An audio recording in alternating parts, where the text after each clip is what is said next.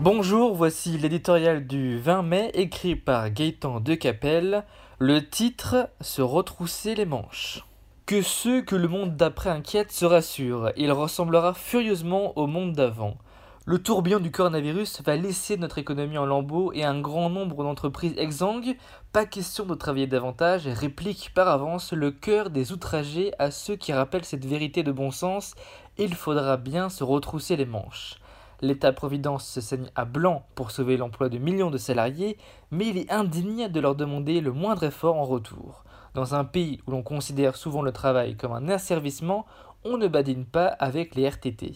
Ce curieux état d'esprit doit beaucoup à la loi sur les 35 heures, ce virus mortifère qui gangrène depuis 20 ans notre économie et a profondément dégradé la valeur du travail. Nos entreprises y ont laissé leur compétitivité, notre industrie ses usines, nos hôpitaux, leur organisation. Cette idée lumineuse que le monde entier a rejetée devait créer des centaines de milliers d'emplois tout en assurant des loisirs à ceux qui en avaient un. Elle a provoqué un chômage de masse et rogné le pouvoir d'achat. Partout ailleurs, un tel passif vaudrait condamnation immédiate. Mais en France, il est des combats perdus d'avance. Détricoté tant bien que mal au fil du temps, cette horreur économique fait partie de ces totems devenus intouchables. La droite y a renoncé lorsqu'elle gouvernait, elle perdait son temps à enfourcher ce cheval de bataille.